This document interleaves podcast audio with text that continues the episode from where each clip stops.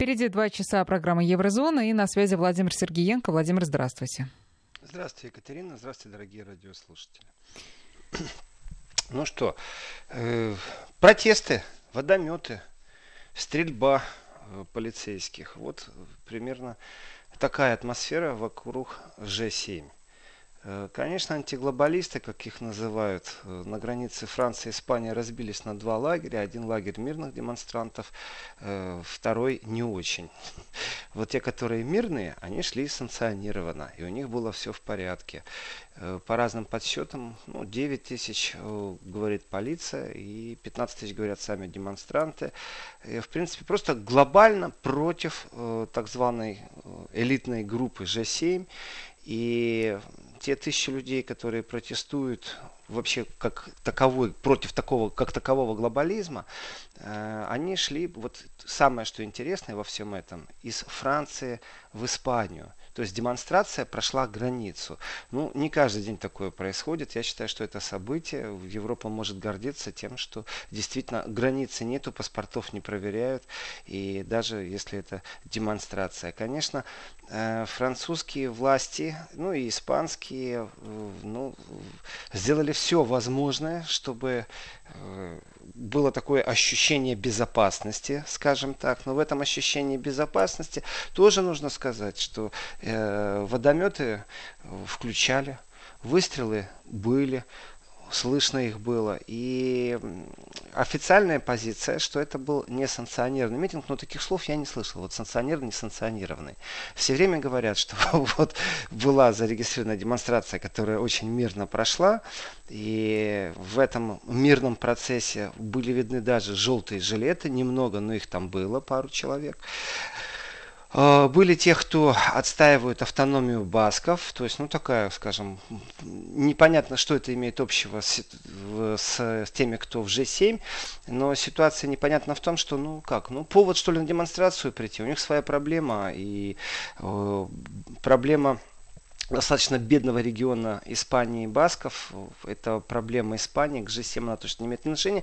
Но, тем не менее, э, среди демонстрантов видели и э, тех, кто представляет вот, интересы Баски в контексте сепаратизма.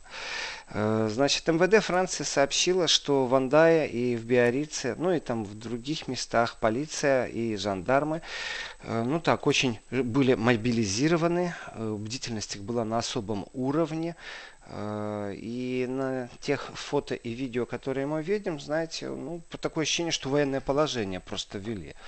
Ну и так во Франции э, полиция ходит с автоматами, жандармерия с автоматами. Это так впечатляет на самом деле.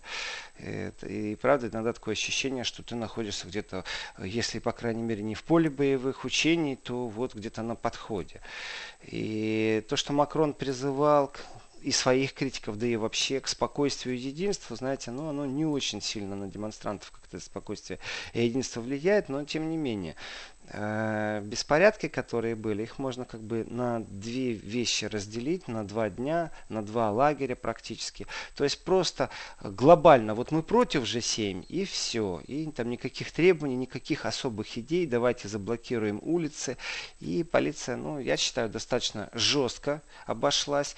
Э, уличные бои, которые были, они, э, есть достаточно видео, опять же, масс-медиа сообщает об этом, европейский мейнстрим сообщает об этом, но атмосферу не нагнетают, что вот полиция задержание проводит, почти 70 человек задержали, э, бои были реальные, то есть среди полицейских есть тоже пострадавшие, и разница между двумя этими демонстрациями, которая мирная, которая границу пересекла, и теми, кто э, вступил в бой, уличный бой э, с полицией, на самом деле проводит линию между э, демонстрантами и проводимой, вы знаете, да, что идет Ж7, а рядышком проходит практически альтернативный, только не G7, а я бы назвал их там G140, наверное.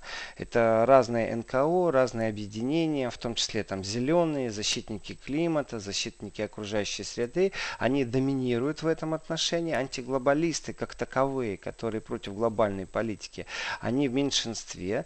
И, ну, есть те, конечно, которые просто себя хотят показать, зарегистрировать, что они существуют, но это точно так же контактная большая площадка, на которой можно обсуждать, можно разговаривать на определенные темы, в том числе и на тему противостояния элитному клубу. Ну, как раз это не являлось самоцелью демонстрантов, а помешать ради помешать, конечно, перекрыть дорогу. Но я не очень с этим согласен. Э, но это не имеет никакого отношения к тому, как мейнстрим это освещает. То есть сообщают, но не разгоняют и не накаляют атмосферу.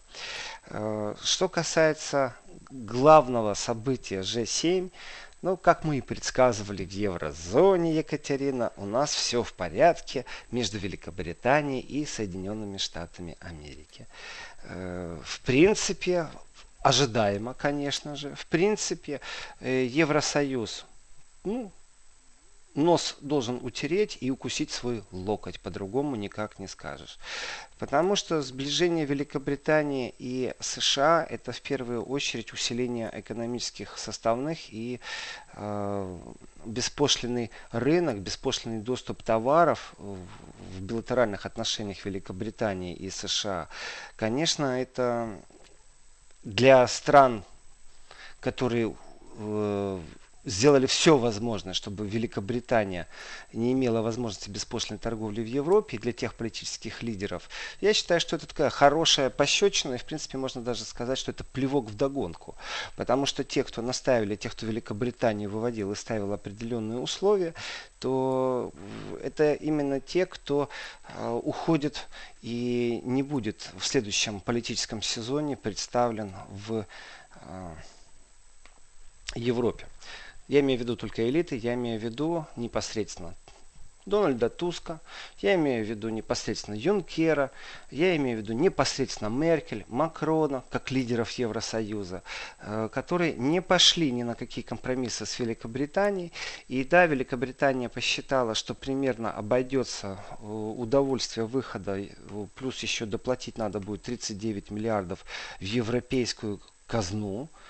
Ну, давайте так, деньги большие, 39 миллиардов, но не такие, которые мы могли привести к чему-то э, существенному э, для того, чтобы те, кто платят налоги, выходили на улицы. То есть справится Великобритания, при этом это не одноразовый взнос, его можно и разбить будет, то есть они этот вопрос решат. Не упираться, будет 39 миллиардов. Трамп еще раз подтвердил, что он э, приветствует жесткий Брекзит, то есть без договоренностей. Это значит, что оборвать все концы, все ниточки. И большая радость, конечно, они с Джонсоном в такой, э, на таком уровне встречаются первый раз. И у них был их завтрак деловой. И, в принципе, объявление того, что это будет очень большой пакт, это цитата, большой пакт, э, торговое соглашение, которое они могут э, заключить, на самом деле окончательно и бесповоротно Великобританию вырывает из Евросоюза как равного экономического партнера. К чему все это и шло? В принципе, Америка очередной раз демонстрирует, что Евросоюз как таковой является конкурентом. Э, в принципе, вы знаете, иногда звучит слово даже враг э, неприятель, если пробовать переводить из э, вот дословно и подходить по контексту к тому, что пишет иногда мейнстрим. Это не то, что вчера вдруг появилось. Ну, высказывания Трампа достаточно жесткие в сторону Европы. И Европа получила получила то, что хотела, не умела договариваться, не умела придержать Великобританию, перегнула палку со своей брюссельской вертикалью, не смогла найти компромисс э, в, в торговых взаимоотношениях, в торговой войны нету с Великобританией, конечно, еще, э, но, судя по всему, это будет если идет торговая война с США, то заключив США э, договор о беспошлиной торговле, конечно, Европа ну, тоже будет в конфликтной зоне, скажем так. Но вполне возможно, что Великобритания больше не заинтересована в Европе как в рынке для своих товаров. Теперь шикарные возможности открываются, это США. А что это, беспошлиной... Владимир, вы э, не могли бы нам пояснить? Действительно было сказано, что это а, не просто очень большая сделка, но и самая большая из тех, которые когда-либо были между Великобританией и США. Во-первых, что она подразумевает? Во-вторых, можно ли говорить тогда, что вот нынешняя большая семерка это, ну, по крайней мере, вот на данный момент последняя такая встреча, когда встречается все-таки Европа и Америка, потому что дальше мы будем видеть, встречаются некоторые европейские страны с одной стороны, и США, и Англия, так сказать, которые вот слились в объятиях с другой стороны. Ну, не забывайте, еще есть Канада, не да, забывайте, ну, да, есть еще Япония, да, да, да, да, да, да. Но я, я именно в Но я понял, что вы имеете Европе, в виду. да, да. Я понял, что вы имеете в виду, Европы. Что, что большая Европа, э, притом мощная Европа, экономически мощная, которая представляла опасность, которая представляла опасность именно для США и именно в контексте торговой войны, эта большая Европа имела шанс на не, слово победа я бы не применил, но э, на то, что свои интересы отстаивать могли бы жестче, резче, э, бескомпромиссней, или, например, э, не то чтобы тоже с позиции силы, но доведя до сведения партнеров атлантических о своих целях, о своих желаниях, и, в принципе, очень бы эффективно вели бы эту борьбу, еще раз, слово победа не хочу говорить, потому что столкновение экономик Евросоюза и США это, в принципе, кошмар для экономики, тех, вообще для всей планеты. Это зло на самом деле. И, но тем не менее, Америке бы пришлось считаться с сильным э, экономическими амбициями Европы. Америке бы пришлось считаться с тем, что Европа на самом деле является э, таким союзником США в разных местах. И с точки зрения экономики пришлось бы договариваться, в том числе и терпеть. Терпеть определенный, э, ну скажем, обгон на разных поворотах европейских товаров американскими. То есть э, по качеству некоторые товары европейские, они не просто конкурентно способны, они на голову выше. Но если посмотреть на тенденцию, как все происходило, то э, разделив Европу, оторвав одного из сильнейших игроков в Европе и переманив его к себе, э, выгоду получает действительно только Америка. Она ослабила экономически Европу. Трамп неоднократно разогревал, подогревал, хвалил э, выход Великобритании. И его за это, ну как вам сказать, вот если Россия что-то такое делает, то это сравнительная характеристика в информационном поле, то значит Россия делает что-то плохое. Значит, э, скептическое настроение к Евросоюзу, подрывная деятельность, направленная на разрушение Евросоюза. Все это мы слышали не раз из уст разных политиков, и даже тех политиков, которые не входят э, и близко не подходят к Евросоюзу. Я сейчас имею в виду только Украину, э, которая тоже рассказывала о том, что Россия ведет подрывную э, деятельность и очень любит евроскептиков и политиков европейских, которые себя называют евроскептиками, что она особо пригревает, приглашает и даже деньгами помогает. Что же касается США, вот нету клеймения, понимаете, это э, честные взаимоотношения сразу, это настоящая возможность говорить друг другу правду, это так уже звучит. Э, и в этом отношении, конечно, Трамп это номер один человек, э, который поддерживал выход Великобритании из Евросоюза. Вы абсолютно правы, Екатерина, я понимаю, о чем вы говорите, э, что вот та Европа в том виде, в котором она была, ее точно больше не будет. Потому что надежда о том, что Тереза Мэй сможет замылить как-то, э, притормозить, не найти выхода и довести Великобританию до второго голосования, где можно было бы навалиться всеми усилиями, европейцы с большущим удовольствием приняли бы тогда участие в пропагандном э, забеге э, на то, что нужно оставаться в Европе, и с каким-нибудь там теоретически минимальным превосходством при повторном референдуме смогли бы победить. Э, звучит в принципе реалистично, но история не знает понятия «бы», и Тереза Мэй не то, что она не справилась э, с Брекзитом, она не очень-то и старалась в этом направлении. Э, такое ощущение было, что она время с время затягивает. И Трамп э, тоже высказался нелестно о Терезе Мэй, ну, не считают они, что возможно было с Терезой Мэй выйти, но и как политического лидера, ну да, не такая она яркая была, как э, Джонсон.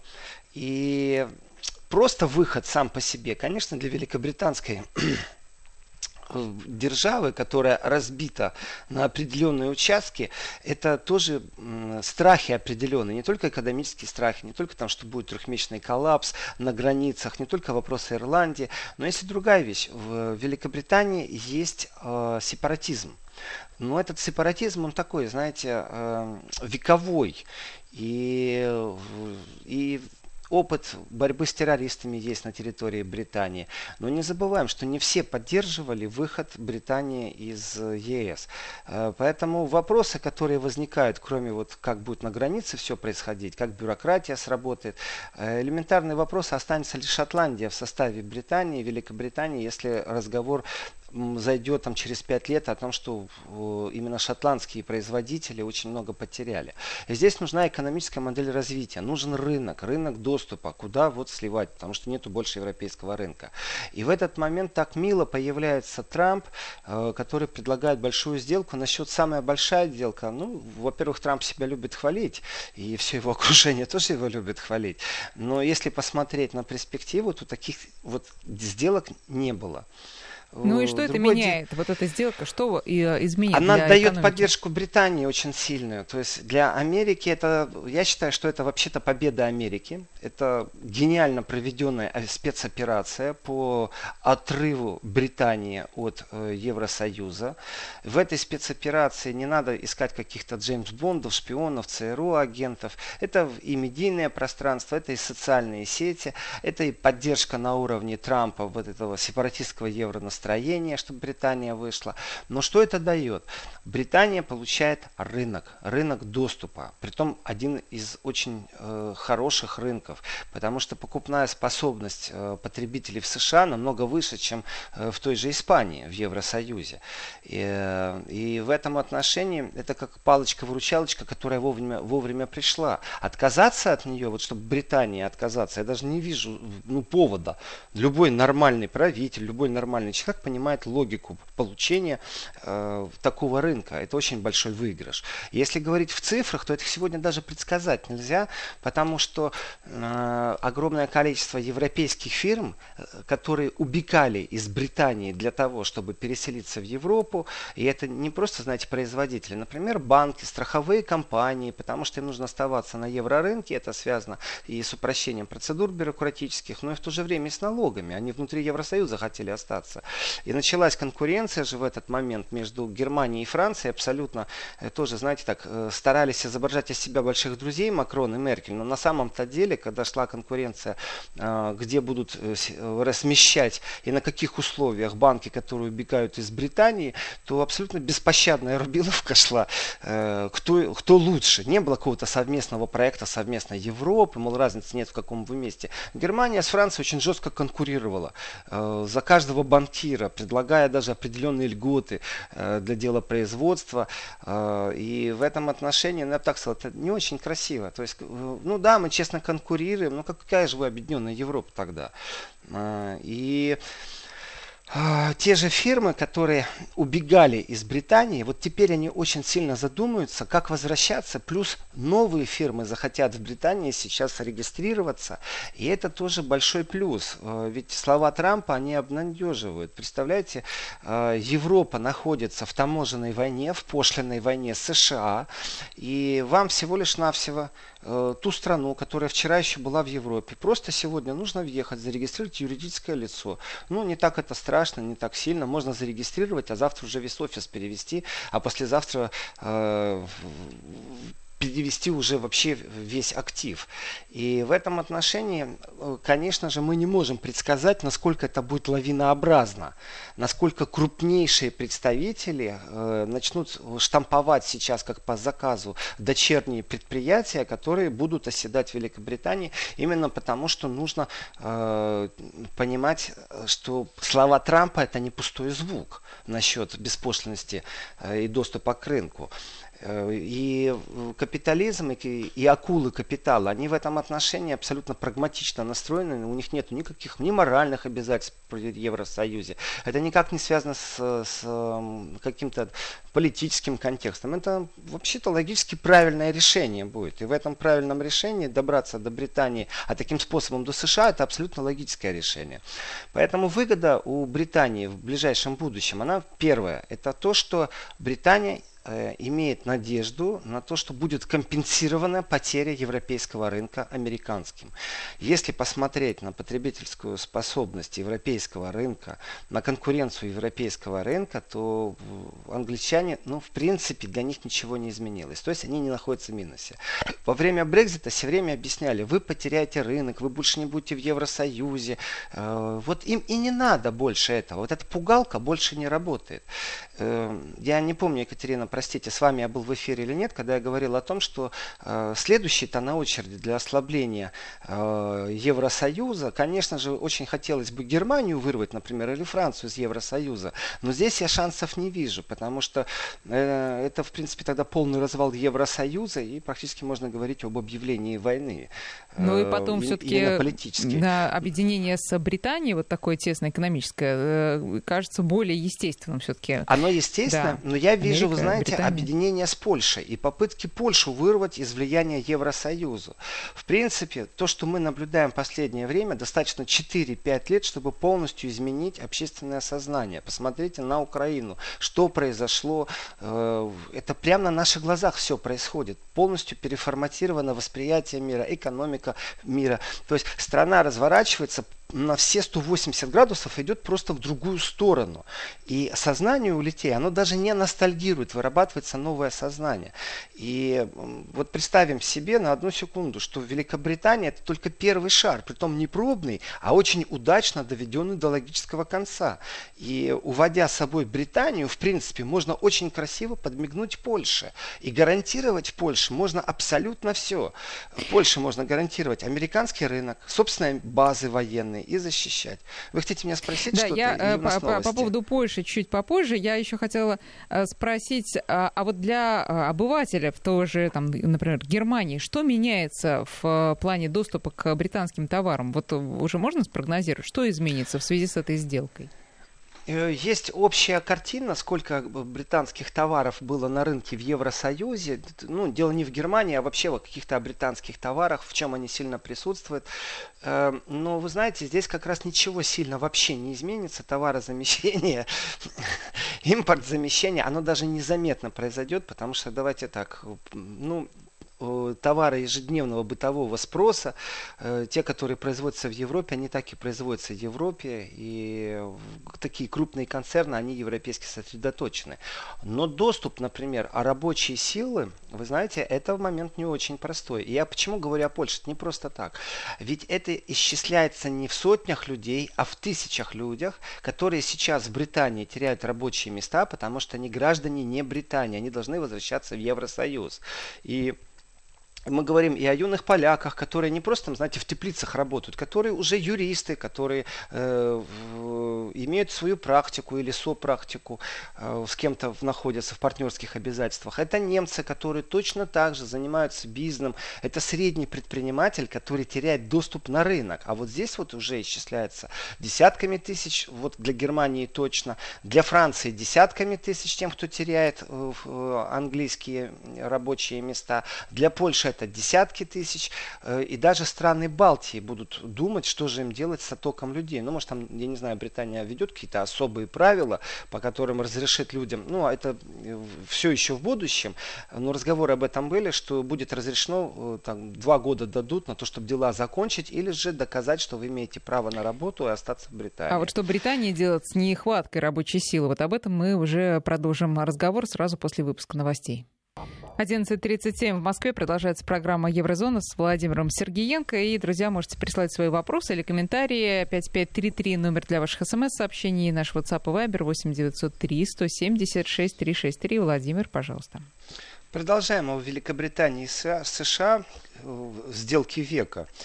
В принципе, если обратиться к цифрам, то вырисовывается простая картина. Ведь импорт-экспорт, э, если Евросоюз брать как единое целое, то, конечно, Евросоюз э, был главным партнером Великобритании торговым, если рассматривать именно Евросоюз. Если же рассматривать отдельные страны, то на первом месте находится США, потому что направление экспорта Великобритания-США это 45,2 миллиарда.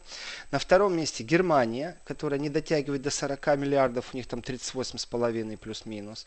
Потом идут Нидерланды, голландцы так уже резко внизу 25 миллиардов. И вот здесь вот и видна картина суммарности, когда э, понятно, что Евросоюз это не одна Германия и не одна Франция. Это суммарность, и в том числе малые страны, карликовые, каждый из них что-то заключает, какие-то контракты, и это потребительские рынки. Но не забываем, что есть и Китай, это 21 миллиард, то есть не, не так далеко, они от Голландии ушли. Соответственно, если посмотреть на импорт происхождения, то на первом месте однозначно Германия, э, аж 90 миллиардов, это большие деньги, это уже, считайте, э, тот вопрос, о котором говорит все время Трамп, что у нас есть определенная нечестность. И у нас, извините, вы импортируете, экспортируете, и как-то мы наблюдаем э, сильный перевес в пользу немцев. И в этом отношении, если сравнивать цифры, то получается, что вот если рассматривать Великобританию и Германию, когда они были вместе в Евросоюзе, ну, тогда все хорошо, все в порядке, единая пошлинная зона, э, все понятно. Но как только появляется пошлинный барьер, то сразу возникнет вопрос. Потому что уже 90 миллиардов на первом месте Германия, это, конечно, большая разница. Э, и что будут делать те поставщики товаров э, в Великобританию из Германии, когда ведут пошлины? В принципе, коллапса нет, но давайте так. Второй квартал рецессия в Германии идет. Третий предсказывается, что тоже будет рецессия, то есть спад. И никто не предсказывает, как может это изменить, вот что должно произойти, чтобы могло что-то изменить. Потому что и так банковские ставки практически нулевые на кредиты, центральный банк. Э, автопром не имеет большого спроса, выстраиваются пошлины в тех странах, в которых действительно немецкий автопром пользовался спросом, то тенденция идет все-таки вниз. Еще и Британия. А теперь еще прибавим вот этих вот 90 миллиардов из Германии, э, которые будут облагать налогом британцы. И картина достаточно будет печальная. То есть Германию действительно осаживают. Если посмотреть на то, как это э, смотрится со стороны США, то США получают э, такого сильного совместного игрока, и они уже вдвоем, грубо говоря, не против всего Евросоюза, о нет, они вдвоем, э, в том числе и против э, немецкого автопрома. Немецкий автопром очень хорошо и долго жил, оштрафовали его пару раз очень сильно, коррупция, схемы разные, обман потребителя, все это есть, и следствие в том числе и Германия идет, но не забываем, что одно из сильнейших направлений э, из Британии это тоже автомобильная промышленность. И британский автопром, он как раз будет теперь перенаправлен, грубо говоря, на американский беспошлинный рынок. Э, и конкуренция будет неравная. Если вы сейчас видите засилье немецких машин в определенных регионах, походите вот по любой улице любого города Германии. Походите и посмотрите, какие машины ездят. И у вас будет видно. Возьмите отчетность желтых ангелов и посмотрите, какие машины ломаются чаще. И вы тоже увидите, что существует там четыре модели немецкого автопрома. Конечно, существуют японцы на рынке, корейцы, конечно, существуют. Но вы там не увидите британцев, э, вы не увидите американцев, ну где-то в конце списка их очень мало. Э, так вот, британцы даже и находясь в Евросоюзе, не пользуются этими льготами. Они были вне конкуренции, вне игры. У них прекрасные возможности по импорту. И не забываем, что все-таки, э, давайте так, если посмотреть на то, что экспортирует Британия, то на 45 миллиардов именно как раз автомобили. Э, медикаменты в упаковках. Это большая разница. Вы знаете, сырье медикаменты или уже в упаковке медикаменты. 18 миллиардов. Даже сырая нефть 17 миллиардов. Золото 16 миллиардов. Газовые турбины 14 миллиардов. А теперь спросим, э, кто во всем этом нуждается? Где рынок сбыта? Ну что, поляки будут у них купать? Я перед новостями говорил о том, что самые смелые, самые отчаянные предсказания будут говорить о том, что США по крайней мере, под руководством Трампа, будут и дальше вести политику Америка First. И это заключается в том, что один из экономических противников, другими словами, можно смело говорить без эфемизма, экономических врагов, является Европа. Соответственно, нужно ослаблять лидеров европейских. А это значит Германию и Францию, что ярко выражено и происходит. И не только на словах. Не только китайцы ждут сейчас введения определенных квот на э, повышение на 30% таможенных пошлин, э, на товары сумму 250 миллиардов, Европа на самом деле тоже ждет этого. Ну, может быть, не на 30%, не на 250 миллиардов, но Европа ждет. А теперь я возвращаюсь к тезису разрыва. Представьте себе, что э, Америка начнет идеологическую обработку Польши очень плавную по евроскептицизму. И тогда вы предпосылки трезво оценивая увидите, что начиная от политики Брюсселя по беженцам, заканчивая финансовыми обязательствами и прочим, конечно, Польша сегодня находится не в лучшем контексте. И вот так просто вырваться, и как Британия просто там выплатить там, около 100 миллиардов, э, Польша не будет в состоянии, это ударит по экономике. Но есть один э, очень интересный момент. Польша в состоянии это сделать, если немножко переформатировать некоторые вещи. Например, не немецкий немецкие и голландские порты, которые отгружают британские товары, а перевернуть это все направить в Польшу. И если будет ряда США, Британия, Польша, то, в принципе, Евросоюз как формирование может тогда посыпаться очень сильно, побегут на перегонки. И что нужно дать полякам? Охрану экономическую, охрану такую естественную, что американцы и делают в последнее время. Насчет кредитов Польша наполнена американскими кредитами. И э, опасность того, что смещается смещается и оборона, что смещается Америка, это не только связано с Россией, э, что вот на границе с Россией Америка выстраивает э, базы, танки, э, личный состав, ракеты, радары, самолеты. Нет, это еще связано на самом деле вбиванием клина между Германией и Россией, между Германией и Францией и Россией, между Францией и Россией.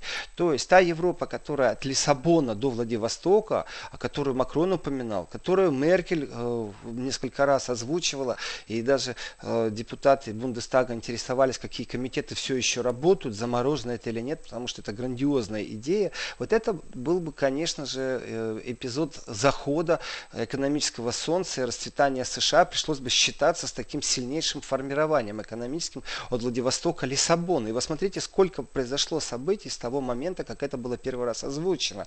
Практически сегодня это невозможно. И в этой невозможности очередной клин психологически, если взять портрет среднестатистического польского политика, он с большим удовольствием понимает, и не только это связано с 80-летием Владимир Короткин, э, э, перерыв, извините, пожалуйста.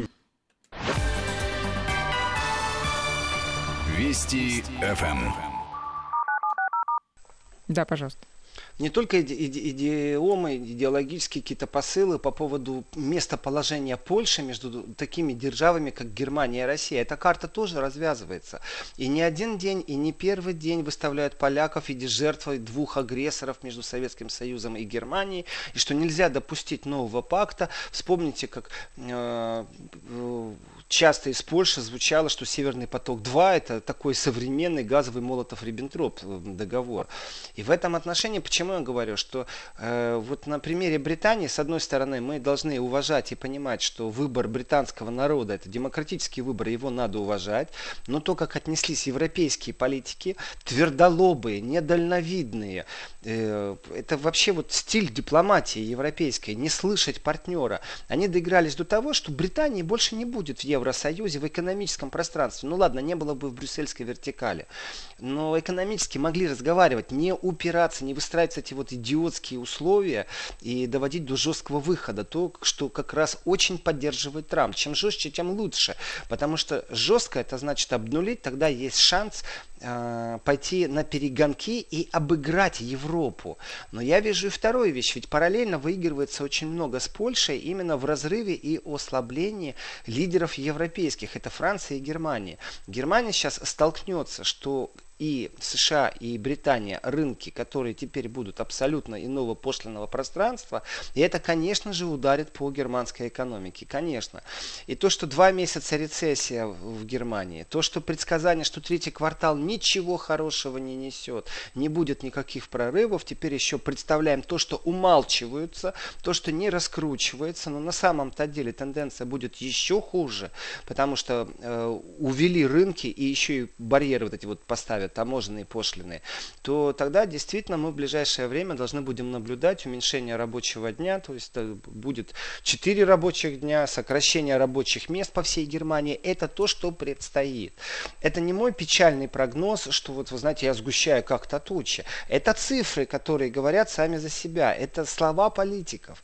И любовь Британии и США, она логична для Британии, она очень логична для США. Это еще раз я настаиваю на том, что это просто красивейшая игра, которую выиграли США. Пока еще не до конца, потому что все-таки это на словах, и Британия все еще находится в еврозоне. Я не знаю, что должно произойти, какие массовые волнения, сепаратизм шотландский, который захочет остаться в Евросоюзе, э, как это все будет происходить. Но если мы возьмем точку отсчета, то, что у нас сегодня есть, то ярко выражена, красивейшая игра из США э, увенчалась успехом, и это не просто аванс Британии, а это увод Британии из европейской экономики. Э, и произошло это все вот прямо сейчас на наших глазах.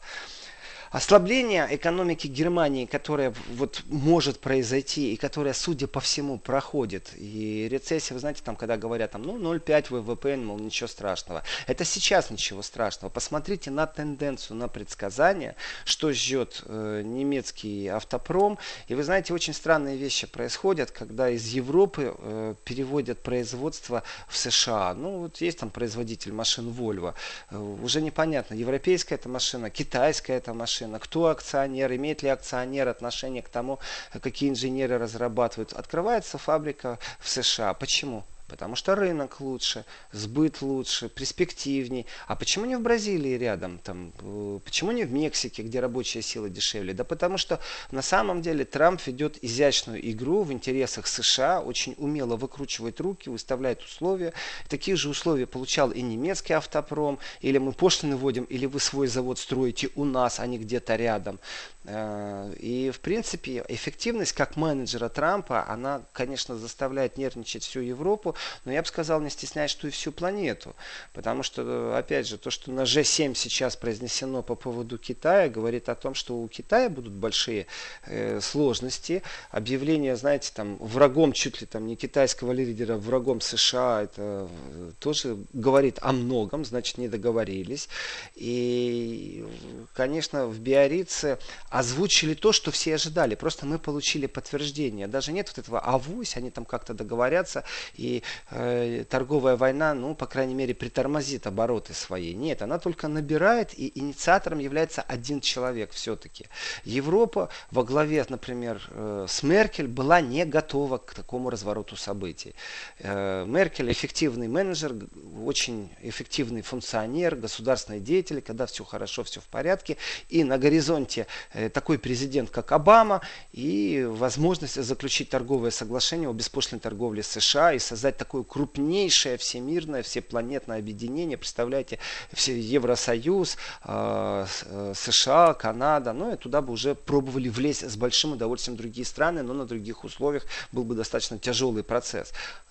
Нету больше этого. А в команде Меркель, мне не устаю этого повторять, не было людей, которые работали на другую экономическую модель э, Германии, Евросоюза или вообще планетарном пространстве. То есть, когда нет специалистов, шоковое состояние, и те лоббисты, которые побежали, они спасали на самом деле непосредственно какие-то отдельные отрасли. И в этом отношении ну, неэффективность, запоздалость, недальновидность, при том, э, если американцы позволяют себе шпионить за канцлером Германии э, и спецслужбы Германии э, поставляют информацию в США, по крайней мере, в, в прошедшем времени, мы можем говорить об этом стопроцентной уверенностью, я посвятил этому одну из программ, можно найти в архиве, то вряд ли немцы имеют такие же возможности и мощности, и, конечно, они были растеряны, э, потому что вот что-что, ну, американских президентов немцы не прослушивали, по крайней мере, нам за последние 25 лет точно это неизвестно. И вот этот вот проигрыш, недальновидность, неготовность, готовность э, повороту событий, к появлению фигуры Трампа с новыми идеями э, приводит к тому, что Германия идет сейчас на вот сводится вниз идет экономическая черта. И вот здесь я плавно бы сделал переход. Вы знаете, э, вот когда освещают протесты в Барице. Э, ну, вчера я говорил об этом, что не очень согласен э, с тем, как это делается, потому что объективная журналистика это безэмоциональная подача и в любом случае отсутствие провокации.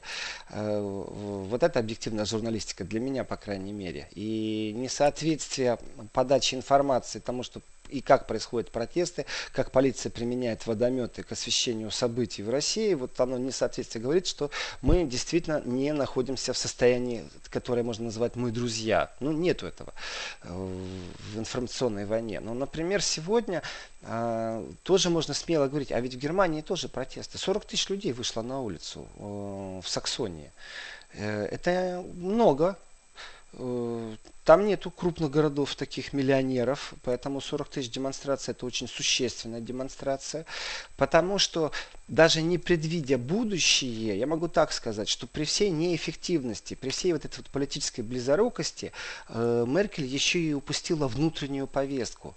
Э, Меркель как э, потенциальный пенсионер, как э, человек, который уходит из большой политики в Германии, на самом деле после себя оставляет очень плохое наследство, потому что э, тем, кто придет к власти, это не действующие политики в ее партии, такие как там Аннегрет Крамф, Каренбау, это любой, кто придет на, вот, в, в канцлер Амт или в, в партию, они столкнутся с теми последствиями, с теми минами э, замедленного действия, которые за, были заложены во времена Меркель это взаимоотношения заокеанские, трансатлантические, которые она не смогла выстроить с Трампом, но это точно так же и внутренний периметр. И то, что в Саксонии э, 40-тысячная демонстрация, которая вроде бы как направлена на э, консолидацию, скажем, Меркелевской партии, это такая цифра внушительная, потому что они потеряли 10% сейчас в Саксонии, Меркельская партия. И опять же, чьи это ошибки? Она только что была в Саксонии, э, но вроде бы как не очень-то сильно топила за свою партию и не очень сильно принимала участие в предвыборной, хотя это не так. Конечно же, ее появление это такой сильный, сильный стимул, когда канцлер появляется в стране. Но опять же, ошибки очень многие, э, которые были допущены именно Меркель во внутренней политике, они отражаются сейчас в Саксонии, которая является, э, ну, наверное, зеркалом тех противоречий, которые сейчас есть э, в Германии. Поподробнее Владимир, извините, об этом после новостей. Хорошо, да. можно сейчас еще несколько вопросов от наших слушателей вот по поводу Брекзита и всего сопутствующего. А, появится много безработных э, фермеров в Европе, ведь первая ласточка уже была, это санкции против России, фермеры потеряли миллионы евро, а, и получается, что сейчас новый удар, э, ну, тут надо сказать, что, наверное, все-таки они от а, антироссийских санкций оправились более или менее, но вот теперь действительно теряется британский рынок. Хороший вопрос. Насчет фермеров и насчет того, как это происходило, вы знаете, вот э, контрсанкции, которые Россия ввела, это был очень специфический и тоже э, абсолютно новый момент э, в нашей истории, потому что Европа, ну вот повторюсь, не готова была к определенным вещам. То есть они настолько зазнались Э, в своей правоте, что они стали настолько э, претензиозны в своей правоте, что у них получилась определенная глухота по всем направлениям. Э, в том числе те экономисты, которые предсказывали удар по сельскому хозяйству, по фермерскому хозяйству европейскому, и что придется нести какую-то нагрузку в том числе, то вот эта вот глухота, она повлияло на то, что волнений, конечно, не было, но пришлось перестраивать бюджет. То есть помогать спасать в некоторых местах фермеров, а в некоторых просто наплевательски к ним относиться, так как это не большинство, так как это не доминирующая отрасль, это же не автопром, чтобы его спасать, а, то, знаете, легче купить э, эстонское или польское молоко, чем э, содержать фермера в Германии. Это же правда. Поэтому никто на это особо внимания не обращал. Но вот в случае с Великобританией действительно, куда перенаправят избытки? Вот простой вопрос. Ведут э, Британия э, пошлиные барьеры против немецких товаров. Вот куда оно пойдет? Вот кому оно нужно? Что, они в Аргентину мясо будут отправлять? Так Аргентина сама экспортирует мясо достаточно. В Африке новые рынки они будут открывать. Так сравните цену на мясо и потребление. Вот куда это все пойдет? Я, если честно, Екатерина, э, верю, надеюсь и, и вообще-то уверен, и все предсказывает то, что единственное спасение будет, это снимать санкции с России. И э, вопрос, не ударит ли это по фермерам, не ударит только в одном случае, если Россия снимет контрсанкции. Но это относится не только к фермерам, это еще и относится к другой группе товаров, практически, ну давайте, на все 90 миллиардов, можно так сказать. Ну, миллиардов 20, то есть я вижу рост э, экономический, я вижу э, рост оборотов Владимир, взаимоотношений с Россией. Сейчас сделаем перерыв, вернемся в следующем часе.